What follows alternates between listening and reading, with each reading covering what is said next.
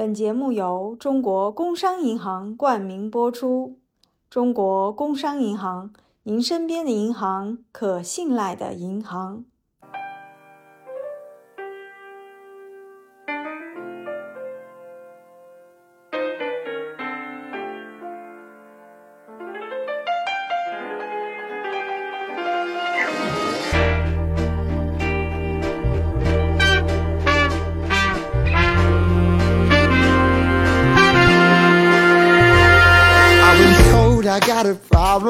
Hello，Hello，大家好，欢迎大家回到中年少女坦白局，我是肥脚，我是大头。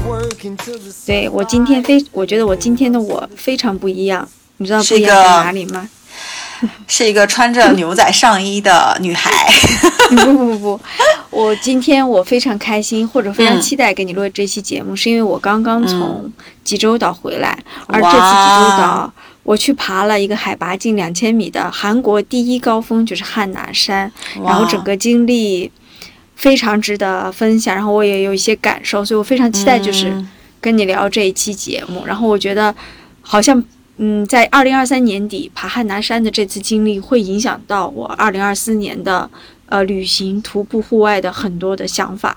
对我，我，嗯嗯，我的我的感觉是这个，所以不仅是爬这座山之前我很兴奋，但爬完了很苦，然后以及到现在我还在去，好像内心里面会有一些复盘和总结的东西，所以我就说，正好趁着年底，我们就来聊一聊，说今年这个我们都去过哪儿，然后最后的这次旅行让我非常印象深刻，我想跟大家特别分享一下。嗯嗯嗯，那我们就先来盘点一下我们二零二三年各自去过的旅行目的地，然后呢，再重点讲一下让你印象最深刻的。你可能就是汉拿山的这次哦。然后对，因为说到你这次去的是济州岛嘛，因为其实我的理解，这不是是不是疫情之后你第一次出国啊？对对，疫情，因为疫情是今年春节后才打开的嘛，相当于完全放开。然后这是我第一次出国，并且济州岛是免签的。我是拿了一本我全新的护照白本，我这本白本护照的第一次就献给了济州岛。对，哇，济州岛好有荣幸哦，因为其实济州岛这个地方对于我跟肥脚来讲是比较有特殊的一个含义的，因为我跟肥脚，好想哭，我们俩在哎几年前啊。呃，二零一七，呃，一七一八年吧。天啊，一七一八年，五年六年前，我跟肥脚还是同事的时候，我们两个跟着当时的团队的同学一起去了济州岛。然后那次济州岛的经历，我觉得你可以两个穿插的来讲，有有哪些变化？其实我蛮期待。听你分享说，这么多年过去了，济州岛当地的一些变化，然后你这次去的心境的变化，周边的人的变化，吃的变化，大街上的各种购物啊，各种，其实我蛮嗯期待听到这部分的东西。好的，好的。所以，所以因为你也去过济州岛，所以你对大概对济州岛有一个大概的印象吗？你的印象是什么？嗯，就是一个非常文艺清新的，嗯，韩国的这么的一个小。城镇的感觉吧，就是首先吃的东西很好吃，然后比如说你想买一些韩式的一些品牌，比如说化妆品也好，或者是韩式潮牌的服装也好，其实你也能买得到。然后另外一个就是它的风景，我还记得那我还记得那个桥。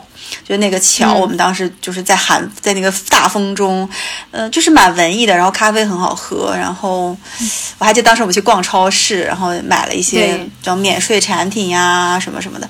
嗯，我觉得，但是对我来讲，济州岛给我留下最深印象的还是当时跟我一起去的人，以及当时我们一起干的事情。对，比如说我们当时早上一起在一个咖啡馆里面写 PPT 啊、开会啊之类的这种这种记忆，你知道吗？就是还有我们一起吃那个呃土豆脊骨脊骨汤汤，对，然后嗯还跟几个女孩儿我们一起去拍照，拍照就。哎呀，想想我就哦，怎么办？好想你啊！嗯，这种感受，嗯，所以我就想说，出出境的目的地，我觉得济州岛其实是挺适合的。第一，它是免签；第二呢，我从杭州飞过去其实花了一个多小时，两个小时不到的样子。然后上海飞过去更近，一个小时就够了。所以其实现在很多就是，比如说像江浙这边，我们航班也比较稳定，然后呢价格也不贵。就是我是全程七加九加在一起啊，机票加酒店加在一起是两千多块，两千五百多块。因为我们也没有住很好的酒店嘛，就团队大家讲究性价比，而且你也知道，我旅行是不在酒店待着的，我是要全天都在外面，所以我们酒店也没有说住的特别好，住了一个大概三星的样子，但那个酒店位置很好，在市区里，我们当时也是住在市区里的，嗯就大概机加酒一共我住了四晚，花了两千五，我觉得好是便宜啊。对，我觉得是属于比较适合的出境的这种，呃，你去一个小小周末，或者是放一个短假，这样放松休闲的一个一个目的地，然后签证什么都很方便嘛。嗯，你都别说出境目的地了，你现在在国内四五天几家酒，你随便找一个小镇，你这个价格都嗯下不来。对对对，但是当时，但是我在当地其实还花了蛮多钱的。花费这块呢，我们同事因为我没有算，但我和同事很多花费差不多嘛，有吃饭在一起吃的，他们有回来自己算的，他们有算说除了鸡加酒之外，再算上吃饭这些，因为我们。呃，对吃的就要求比住的要更多一点，我们就有嗯有几顿吃的蛮好的。他大概就是算完吃饭加住宿加交通，因为我他还把包车的一些钱算进去，大概花了五千多块一个人，五千多块还没有算购物。呃你没有算购物，购物其实如果你买免税店买买化妆品，那嗯，一两千，那整体其实你购物的可能占比比较高，哎，就是对，那如果你买个一千块东西，你大概就要花六千。所以我想就是讲的是说，呃，或许从表面上看，机加酒的价格不贵，但因为你在外面要吃喝嘛，吃喝拉撒都要算上，其实五六千还是要的。虽然是，但也对我来说，因为我过得蛮开心的，然后所以我觉得这个钱花的也值。所以其实，呃，无论去到哪里，或者是说进行什么样的行程，还是跟我们个人能承受的范围和我们想要达到的那个效果，它预期值还是有一点关系的，就不能纯看它的实际价钱。嗯那既然讲到了济州岛，你不然先先开始讲这个。哎，我问你啊，这个是你二零二三年去过的印象最深刻的呃一个旅行目的地吗？嗯，首先我二零二三年去过的地方，我先给你数数，并不多。呃，因为二零二三年疫情放开之后，那个时候已经一二月份了嘛，然后呃，好像是一月份之后，因为过年之后春节放之后打开的。打开之后呢，国内其实当时经历了好几个月是，是不是三月份还是四月份？但大家都阳了一遍。嗯，我这个人对嗯时间有时候记忆确实不是很精准、啊。是的，然后五月份我们两个去看音乐节又阳了。哎，然后我们去看音乐节又阳了。好，嗯这个时候其实前半年也就基本上过完了，对不对？五六月份已经过完了，这个时候我根本没有出过门。第一是因为大家都在阳，对吧？第二是疫情刚刚打开，然后、嗯对到了暑假的时候，因为都都有阳过了，我就第一次带我儿子去了北京，带全家人去了北京，作为一个暑期的旅行。再之后，我就几乎没有怎么出过门，因为我是做旅行行业的。然后这个时候就开始忘记了，就是别人出门疯狂玩儿和旅行的时候，就是我们最忙的时候。所以从暑假出完北京之后，我中间就只有去大概，我我想想啊，就是周边的这种呃什么可能晃了晃，其他就再再没去过。然后就是去在年底，就是十一月底的时候去了济州岛。然后我估计我十二月份应该就不会再去什么长的目的地了。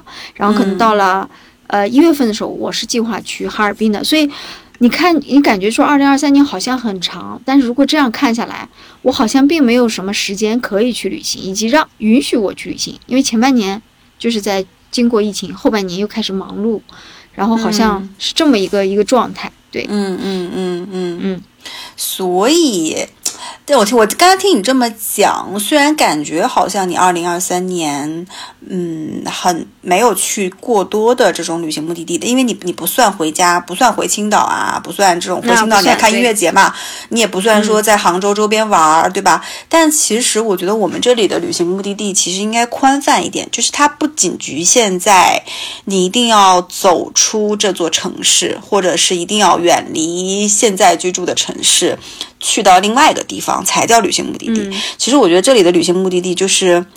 也可以是，比如说今年，我觉得你比去年好很多，就是你周末会去爬山，你会去大自然当中其实这个东西也是城市探索，其实也是城市的另外一种旅行，它也能算作一个旅行目的地。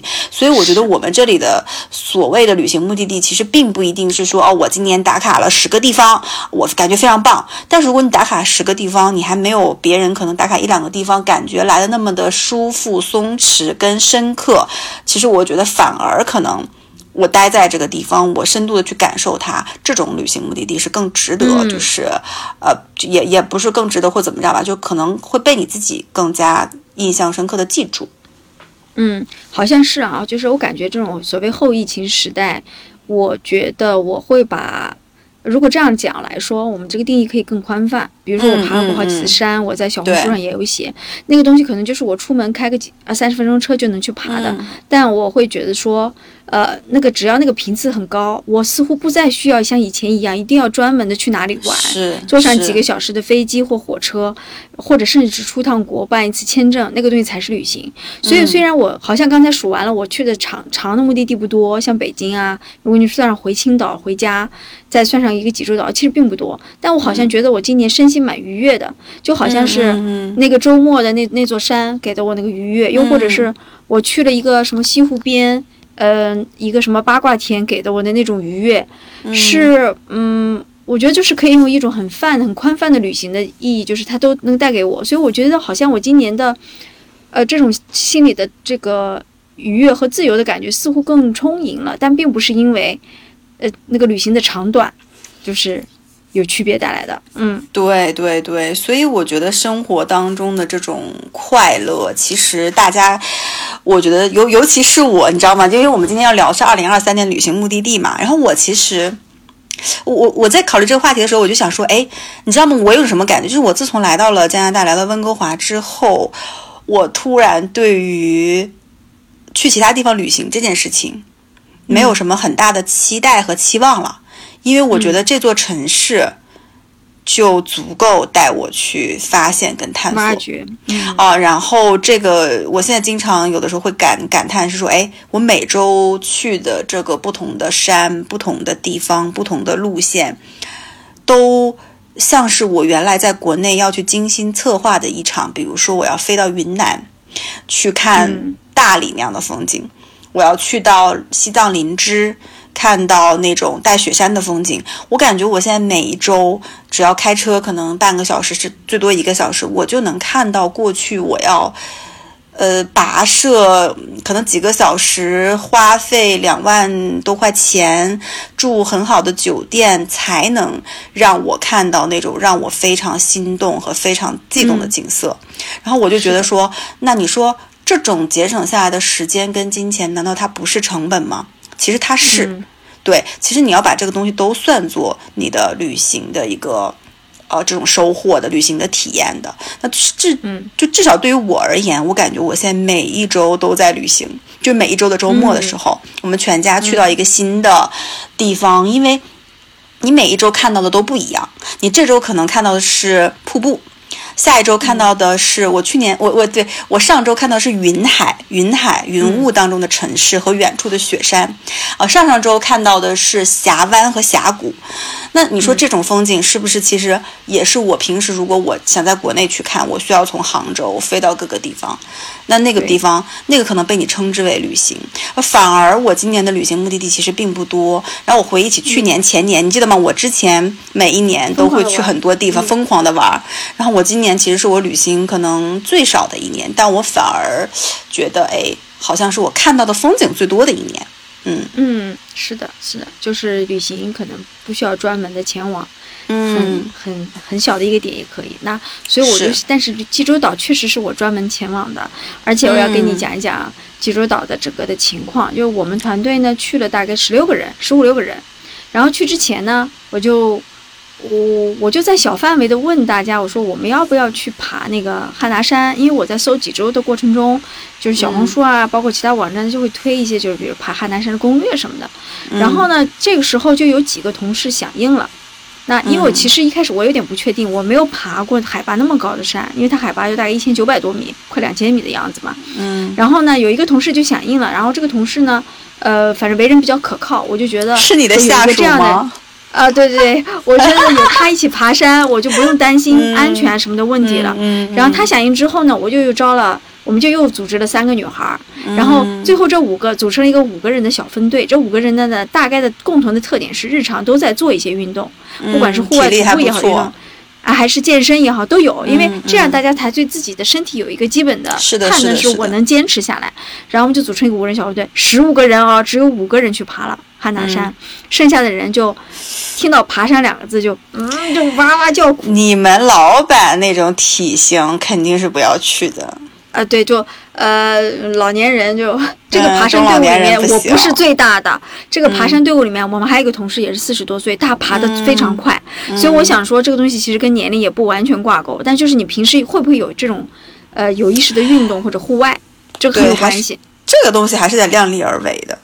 对对对，这个不能不能太那个。然后我好来好，然后我们就五个人组成一个小分队之后呢，呃，就准备了很多一系列的装备。这个我打算在小红书写一个专门的攻略的，就是也希望能够帮助大家。首先我装装备上，我跟你讲，我就带了什么？济州岛是一个呃比较寒是比较寒冷的海岛的，所以它在十一月底是有呃才零下了吗？没有到零下，但是因为你想爬到山上去，肯定是到零下的嘛。那个济州岛大概也就在个。十十来度，挺蛮冷的啊。嗯，所以我准备了冲锋衣加羽绒内胆，就是，然后这个是外外套，然后我准备了一件速干衣，因为这个爬山的过程会有很多的汗。速干衣我觉得哇非常棒，我就觉得带对了，因为它穿上以后它会迅速排汗。嗯嗯。然后戴了一顶可以护住耳朵的帽子，就是因为我担心风很大嘛。然后登山杖，我把我家里的爬平平时爬就是。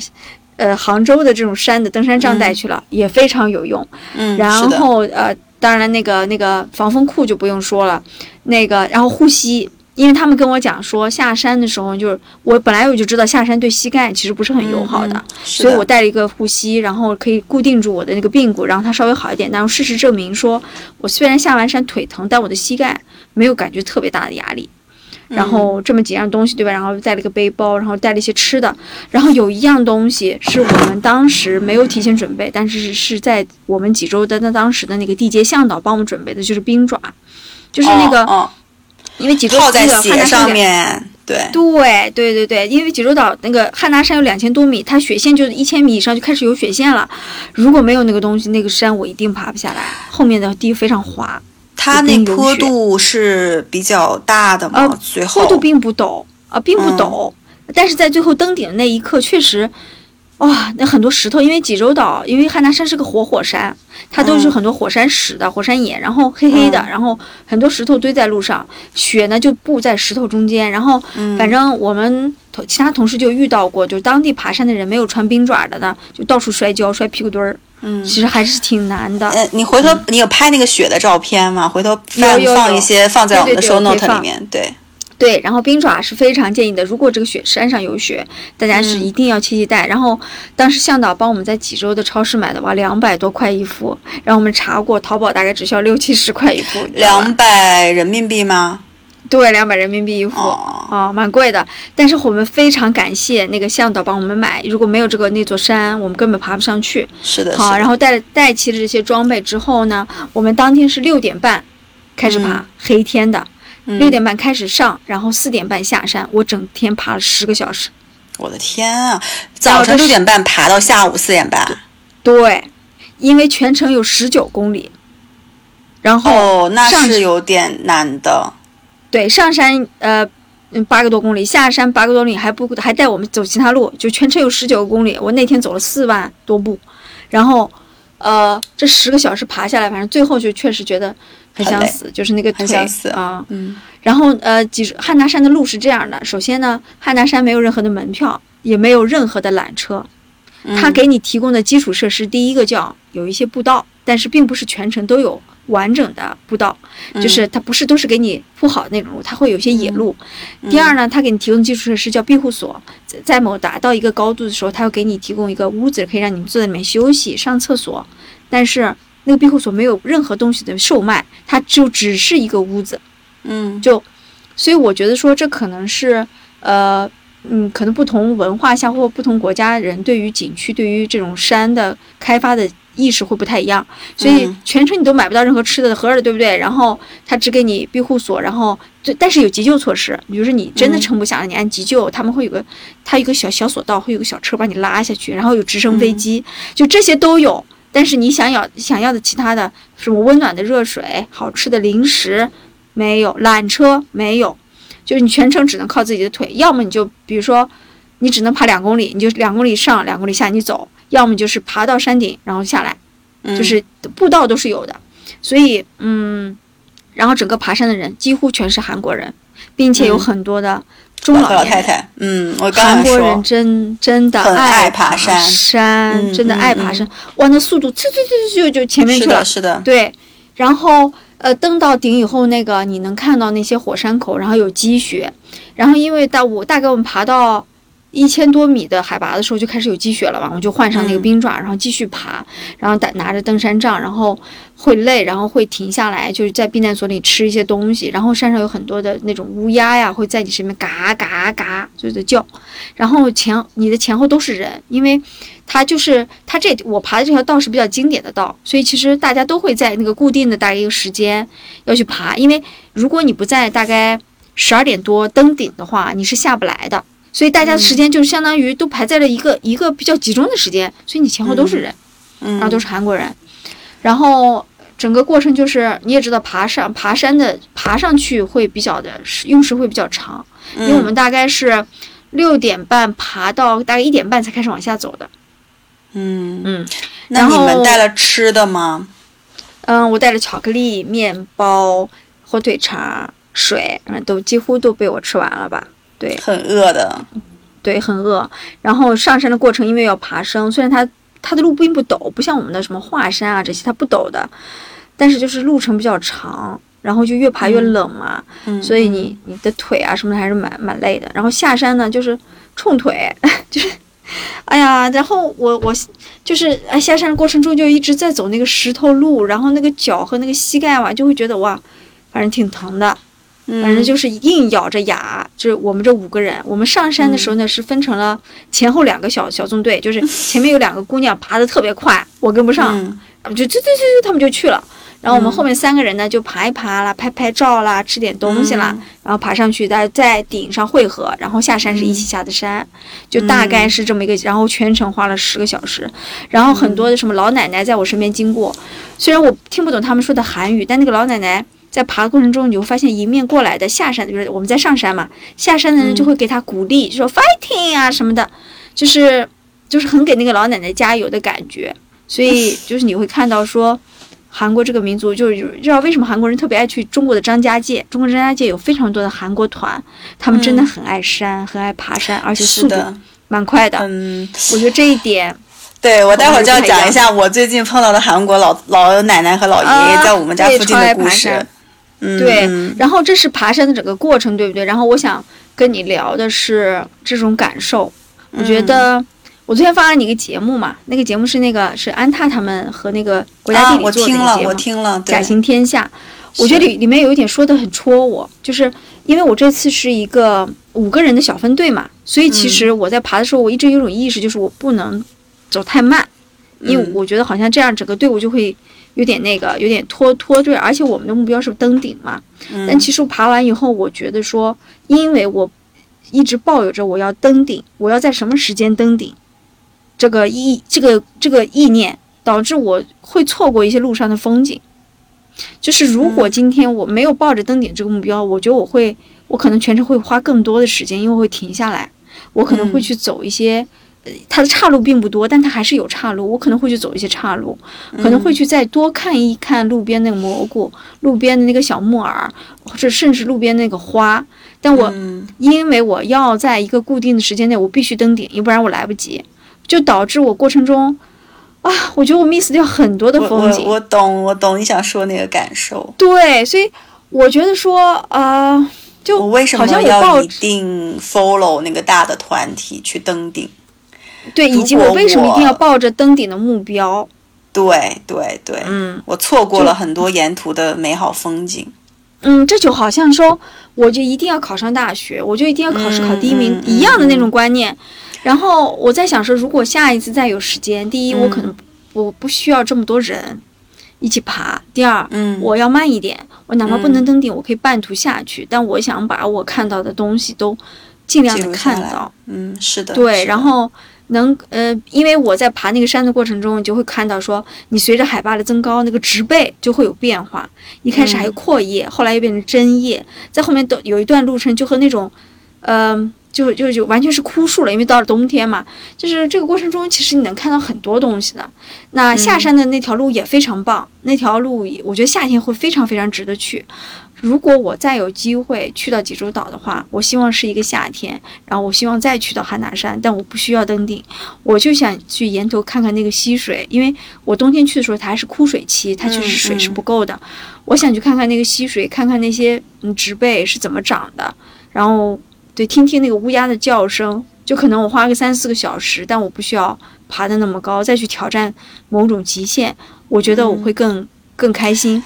对，就这样，嗯嗯就好像你平时的生活、你的工作一直围绕着一个目的去进行，嗯然后你出来旅行、出来玩儿的时候，你也要围绕着一个目标，很紧绷，不能掉队，不能拖别人后腿。然后回过头来会觉得，嗯，那我什么时候是为自己、为自己真正的这种兴趣，可以稍微肆意妄为一点，稍微的松弛一点，是不是那种感受？对嗯对。虽然我也并不后悔，说我今天爬上了那个、嗯那个山顶，我确实确实觉得说，好像这件事情也对我来说蛮有意义的。嗯。我没有爬过这么高的山，但是我我在想，是不是当我爬过更多的山之后，我才可以更慢，我才会更慢下来，因为嗯，我确实爬的山比较少，嗯。啊你知道吧？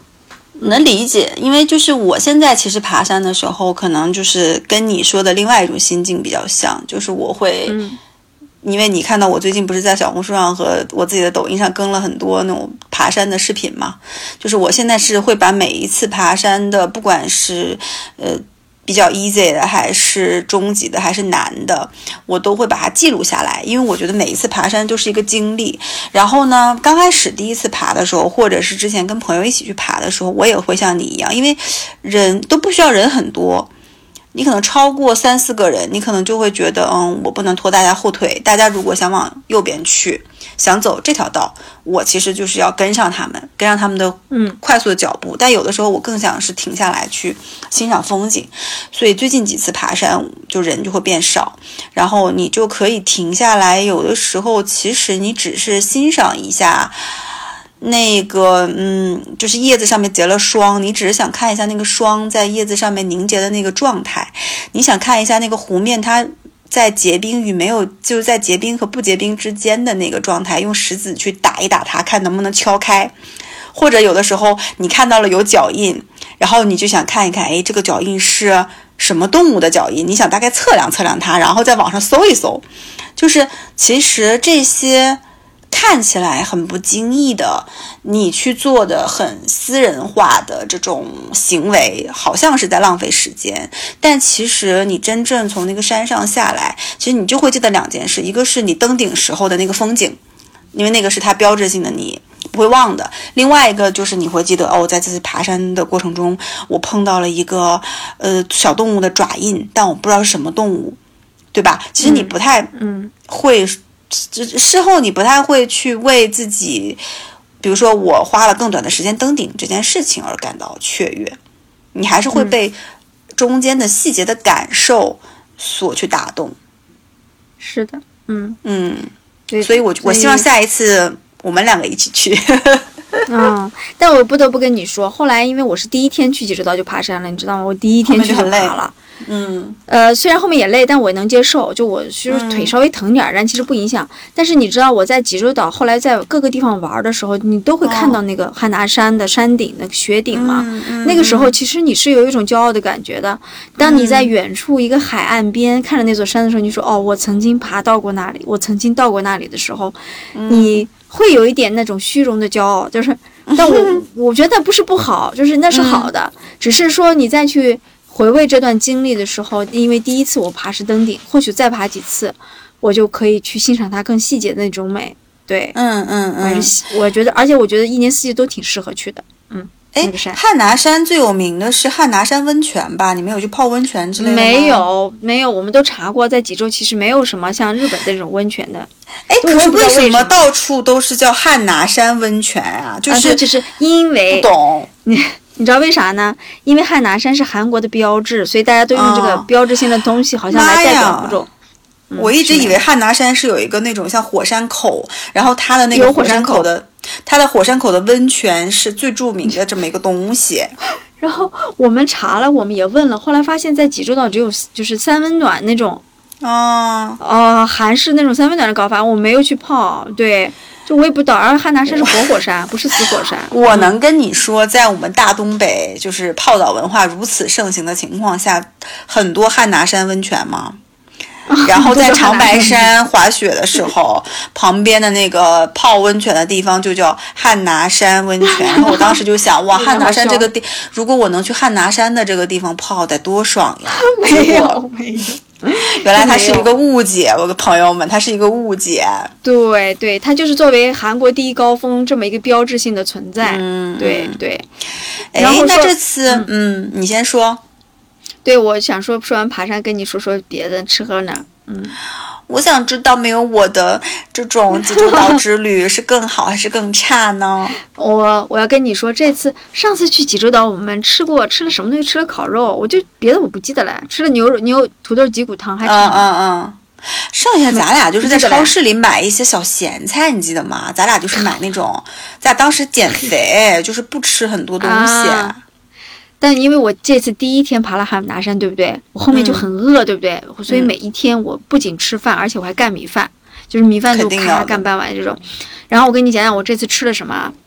首先烤黑猪肉，这个我们上次好像也吃过，黑猪肉还是济州岛比较著名的，我觉得还是味道还是不错的。虽然说可能单价会略贵一点，人均可能要到三百两三百，但是我觉得味道还是可以的。黑猪肉，然后爬完山下山，当天晚上我们就吃黑猪肉，哇，我干了好多肉和米饭，这是第一个。然后我吃了带鱼，韩国不是那种带鱼王，嗯嗯嗯，很宽很宽的煎带鱼，以及他们用泡菜炖的带鱼，我也觉得很好吃。然后它不像我在青岛吃的带鱼，它是薄薄脆脆的，我们会炸得薄薄脆脆，它是又宽又粗又厚，肉质很厚的那种，然后充满了蛋白质。然后我吃了一次带鱼。我还吃了什么呢？我还吃了当地，因为我我是每天都要起来吃早饭的人，我是每天七点起来吃早，七点半或者七点就和室友起来，一定要出去吃早饭的人，吃什么炸韩式炸酱面啦，韩式牛肉面啦，早上吃韩式炸酱面，姐姐。对，吃辛拉面。我每一天早饭我都吃的非常开心，然后有一天吃了一次海鲜粥，我们是特意查了各种，反正各种查，然后我们就早上一定要吃热乎的。我们有四个女孩就特别要吃早饭，然后还吃了这些东西，然后还吃了什么？就土豆鸡骨汤，因为我上次吃过了，所以就后来我我就没吃。嗯，然后基本上还吃了一些什么，嗯，什么烤鸡啊，什么炸鸡啦，我都吃了。哦，炸鸡，就属于。对于把几个典型标志性的，不管是知名小吃还是街头小吃，反正就吃了吃，觉得还是还是很不错的。加上甜品吃了吗爬完山运，甜品我本来就不是很爱，所以就你记上次我们俩去的时候，我们吃了那个就是红豆冰之类的那种，然后糯叽叽的那种红豆冰，因为我爱吃因为上甜的嘛。次上次我们俩去是七月份，这次我已经十一月底了吧，哦，有点冷，冷了，对对对。哎，有点冷。哎，我记，哎，你们这次有去那个吗？就是很著名的那个，那个就是靠海边的那个桥爬的那个，就是上次我们俩拍照互相，呃你还在围你围着我转圈儿的那个，就是你围着我转圈儿的那个呀，还给我拍视频的那个地方，哦那个地方叫城山城山日出峰。啊，对，那个我们也去了，那个我们也去了。嗯对，那个地方还是不错的，我也觉得，而且那个地方那个山爬升不高，爬升两百米，但就是嗯稍微爬一下就行了。然后那里面有很多的草，还有很多网红打卡点，有海边，就是嗯济州岛爬山。那个小山爬上去，还是有一种看能能看到海，能看到城市嗯的感觉，还是蛮好的。那个我去了，然后我还去了牛岛，牛岛我觉得非常值得推荐。牛岛的感觉有点像垦丁，就是那种感觉。牛岛我们第一次去的时候去过没？也去了，也去了，但是这次不太一样。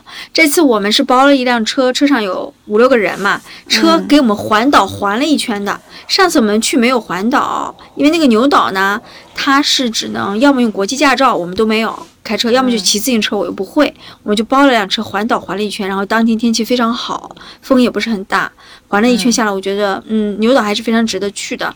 然后吃了点什么呃花生冰淇淋啊什么这种东西，对，我觉得那个点还是很值得去，尤其是济州岛是一个海岛嘛，所以牛岛是一个相当于一个离岛。它就是更，我感觉更清新一点，更精致一点，然后就很有点像垦丁的感觉。这个牛岛我还是蛮推荐的。反正所以整体我其实哦，最后还想再再讲讲购物啊，就我几乎没买东西，没买什么东西。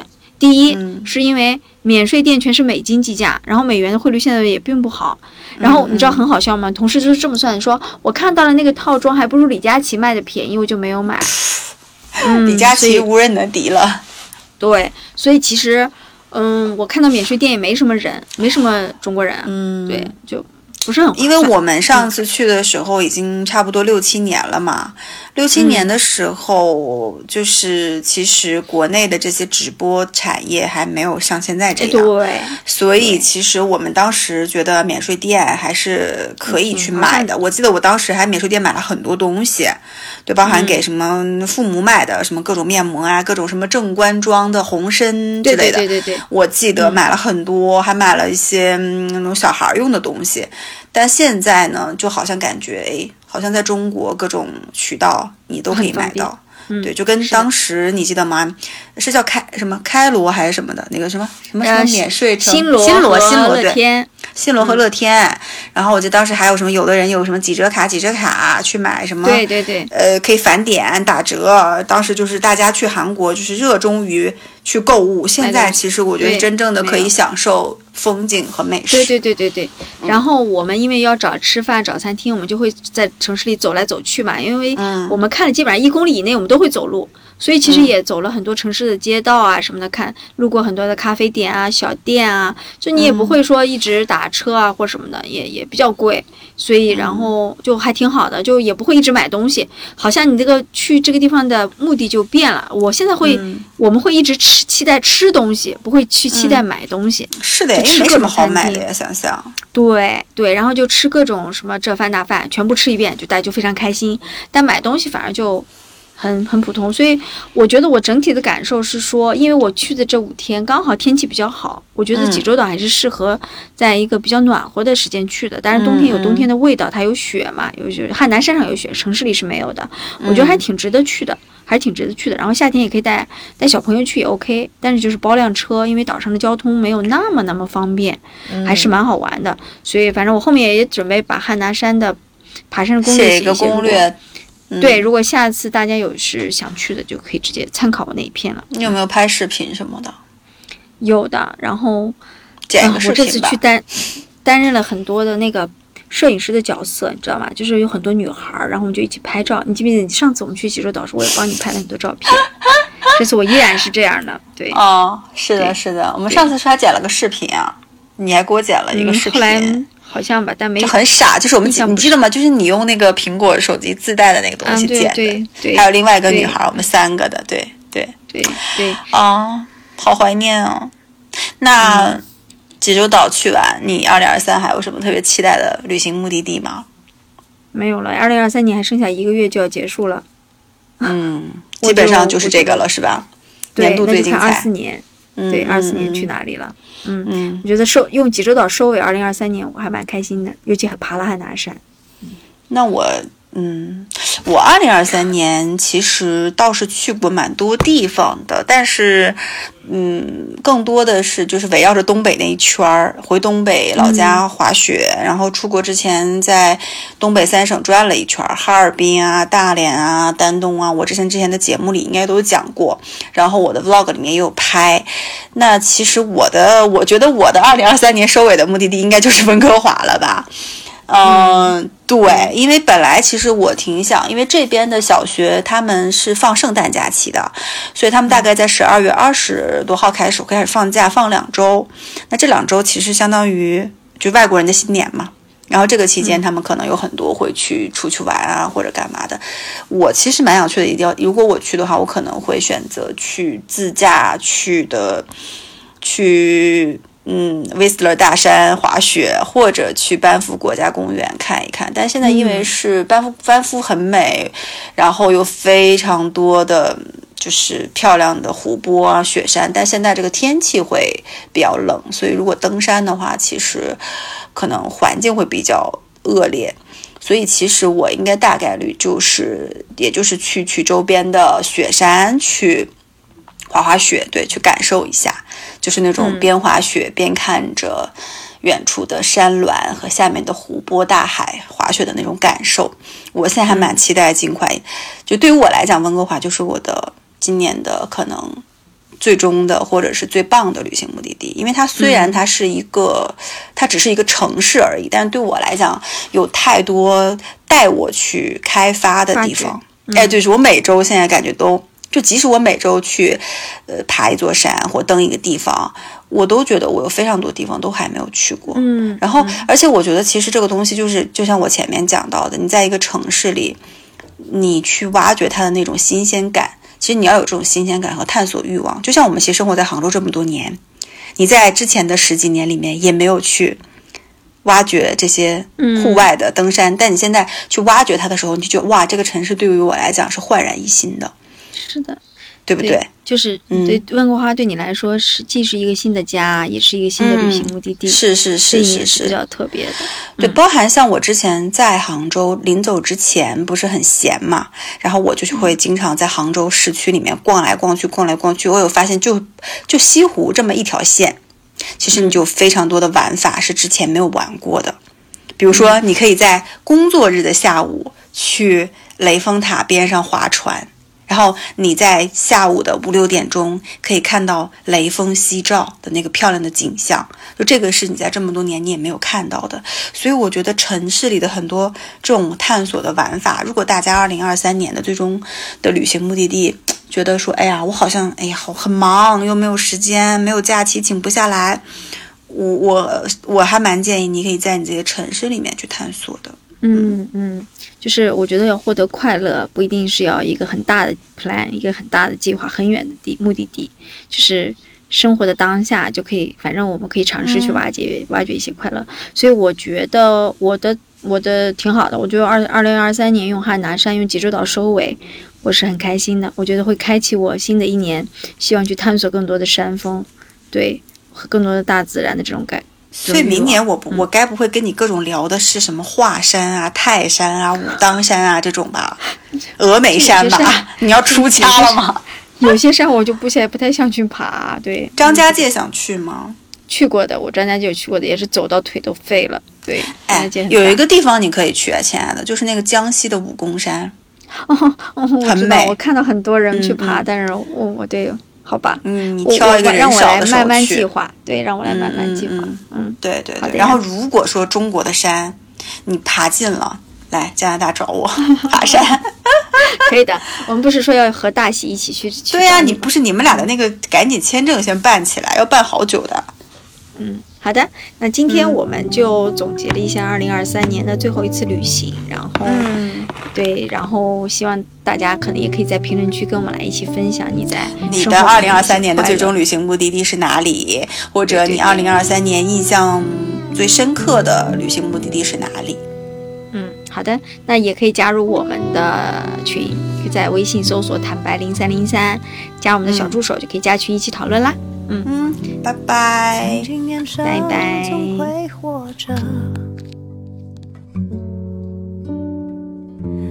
飞的把时光也从西南里的。回忆总是突出快乐，没烦恼的年纪，谁有人的苦涩？如今承认是难规则。把大悲的喜体念的不露声色，一年又一年飞逝着，